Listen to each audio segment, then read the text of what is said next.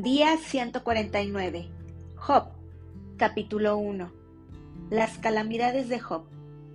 Hubo en tierra de Uz un varón llamado Job, y era este hombre perfecto y recto, temeroso de Dios y apartado del mal. Y le nacieron siete hijos y tres hijas.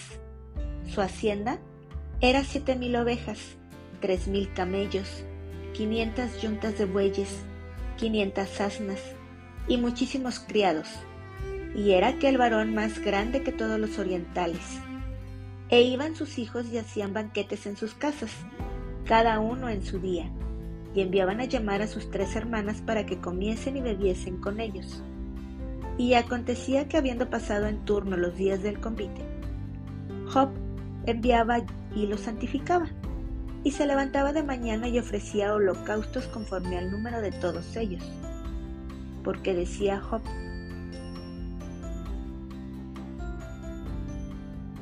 Quizá habrán pecado mis hijos y habrán blasfemado contra Dios en sus corazones. De esta manera, hacía todos los días. Un día vinieron a presentarse delante de Jehová los hijos de Dios, entre los cuales vino también Satanás. Y dijo Jehová a Satanás, ¿De dónde vienes? Respondiendo Satanás a Jehová, dijo, de rodear la tierra y de andar por ella.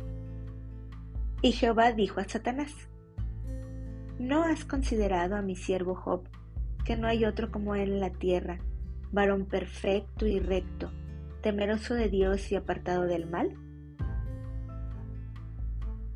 Respondiendo Satanás a Jehová, dijo, ¿acaso teme Job a Dios de balde? ¿No le has cercado alrededor a él y a su casa y a todo lo que tiene? Al trabajo de sus manos has dado bendición. Por tanto, sus bienes han aumentado sobre la tierra. Pero extiende ahora tu mano y toca todo lo que tiene, y verás si no blasfema contra ti en tu misma presencia.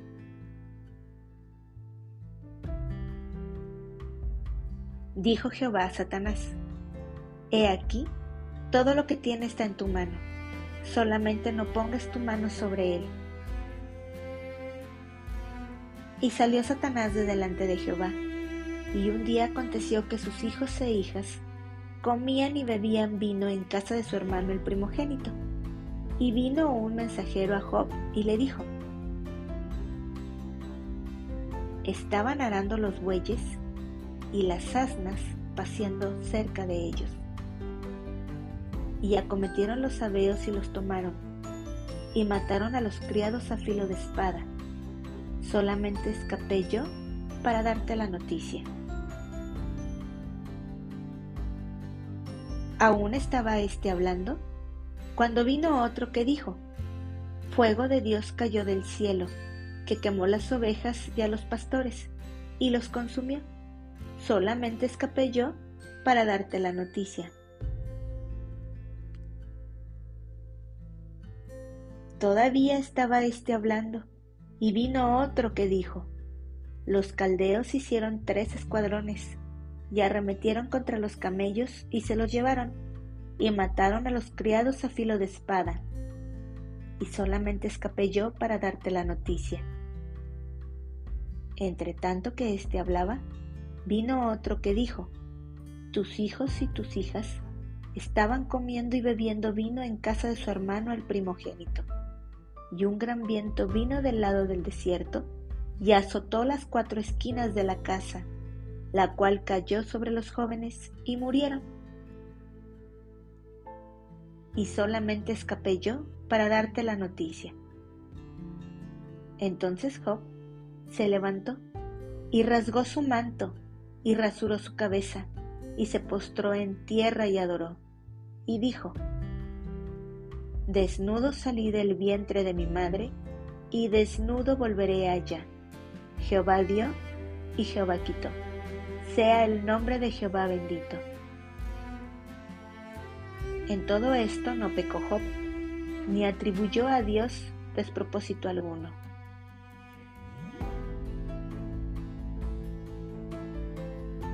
Capítulo 2 Aconteció que otro día vinieron los hijos de Dios para presentarse delante de Jehová.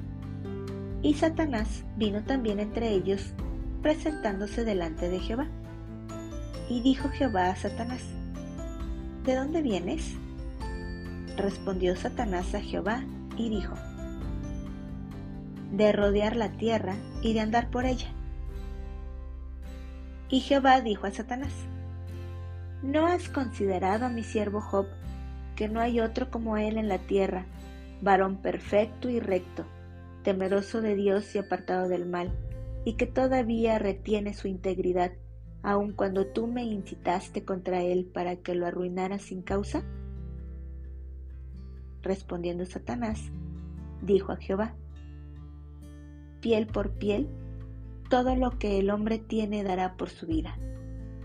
Pero extiende ahora tu mano y toca su hueso y su carne, y verás si no blasfema contra ti en tu misma presencia. Y Jehová dijo a Satanás, He aquí, Él está en tu mano, mas guarda su vida. Entonces salió Satanás de la presencia de Jehová e hirió a Job con una sarna maligna desde la planta del pie hasta la coronilla de la cabeza. Y tomaba Job un tiesto para rascarse con él, y estaba sentado en medio de ceniza. Entonces le dijo a su mujer, ¿aún retienes tu integridad? Maldice a Dios y muérete.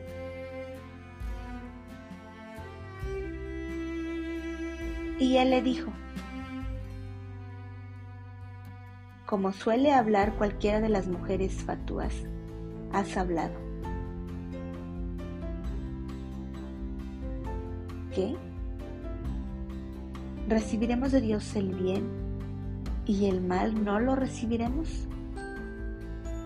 En todo esto, no pecó Job con sus labios.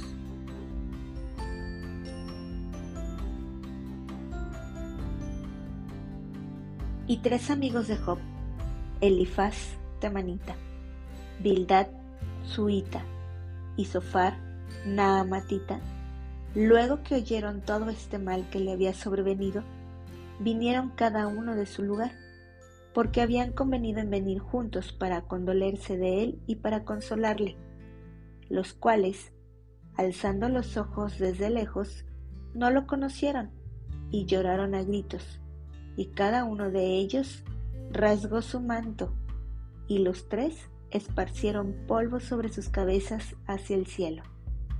Así se sentaron con él en tierra por siete días y siete noches y ninguno le hablaba palabra, porque veían que su dolor era muy grande.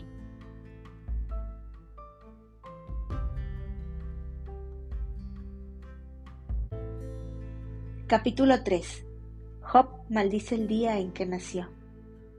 Después de esto, abrió Job su boca y maldijo su día, y exclamó Job y dijo, Perezca el día en que yo nací y la noche en que se dijo, varón es concebido.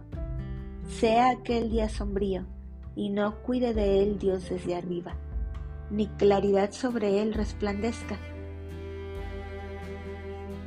Aféenlo tinieblas y sombra de muerte, repose sobre él nublado, que lo haga horrible como día caliginoso ocupé aquella noche la oscuridad. No sea contada entre los días del año, ni venga en el número de los meses. Oh, que fuera aquella noche solitaria, que no viniera canción alguna en ella. Maldíganla los que maldicen el día, los que se aprestan para despertar al leviatán. Oscurezcanse las estrellas de su alba, espere la luz y no venga ni vea los párpados de la mañana, por cuanto no cerró las puertas del vientre donde yo estaba, ni escondió de mis ojos la miseria. ¿Por qué no morí yo en la matriz o expiré al salir del vientre? ¿Por qué me recibieron las rodillas? y a qué los pechos para que mamase? Pues ahora estaría yo muerto y reposaría, dormiría y entonces tendría descanso con los reyes y con los consejeros de la tierra que reedifican para sí ruinas o con los príncipes que poseían el oro, que llenaban de plata sus casas. ¿Por qué no fui escondido como abortivo, como los pequeñitos que nunca vieron la luz? Allí los impíos dejan de perturbar, y allí descansan los de agotadas fuerzas. Allí también reposan los cautivos, no oyen la voz del capataz. Allí están el chico y el grande, y el siervo libre de su Señor. Porque se da luz al trabajado y vida a los de ánimo amargado, que esperan la muerte y ella no llega, aunque la buscan más que tesoros, que se alegran sobremanera y se gozan cuando hallan el sepulcro?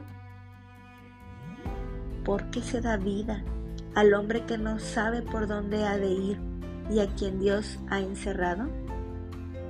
Pues antes que mi pan viene mi suspiro, y mis gemidos corren como aguas, porque el temor que me espantaba me ha venido y me ha acontecido lo que yo temía.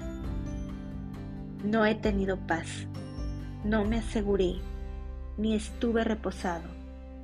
No obstante, me vino turbación.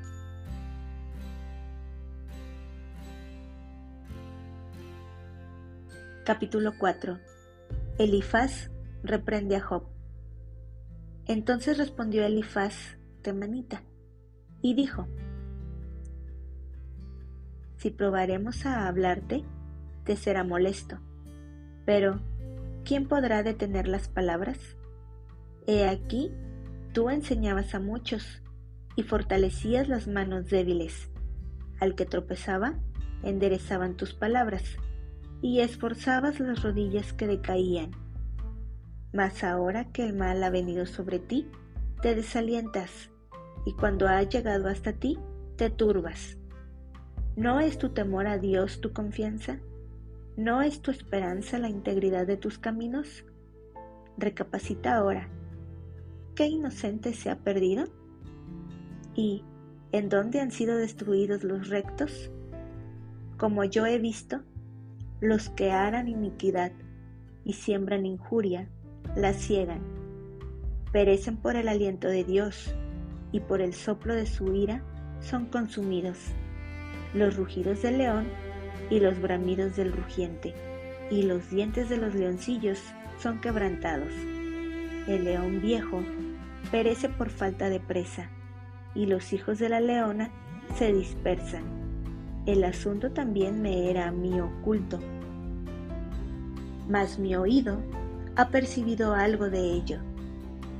En imaginaciones de visiones nocturnas cuando el sueño cae sobre los hombres, me sobrevino un espanto y un temblor, que estremeció todos mis huesos, y al pasar un espíritu por delante de mí, hizo que se erizara el pelo de mi cuerpo. Paróse delante de mis ojos un fantasma, cuyo rostro yo no conocí. Y quedo oí que decía, ¿será el hombre más justo que Dios? ¿Será el varón más limpio que el que lo hizo? He aquí, en sus siervos no confía, y notó necedad en sus ángeles. Cuánto más en los que habitan en casas de barro, cuyos cimientos están en el polvo, y que serán quebrantados por la polilla. De la mañana a la tarde son destruidos, y se pierden para siempre, sin haber quien repare en ello. Su hermosura no se pierde con ellos mismos y mueren sin haber adquirido sabiduría.